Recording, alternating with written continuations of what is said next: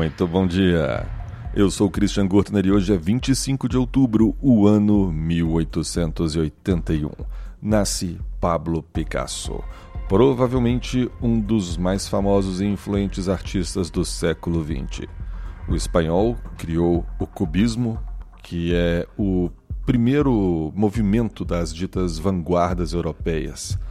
E ele inaugurou esse movimento com sua obra As Senhoritas de Avignon.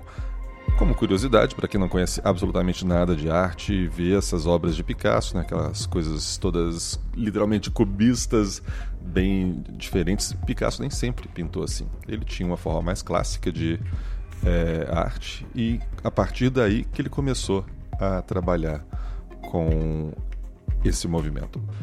E era uma época muito tensa na Europa, estava começando toda a tensão para a Primeira Guerra Mundial e essa expressão artística acabou sendo muito representativa né, diante das inovações tecnológicas e tudo mais que acontecia na Europa e no mundo.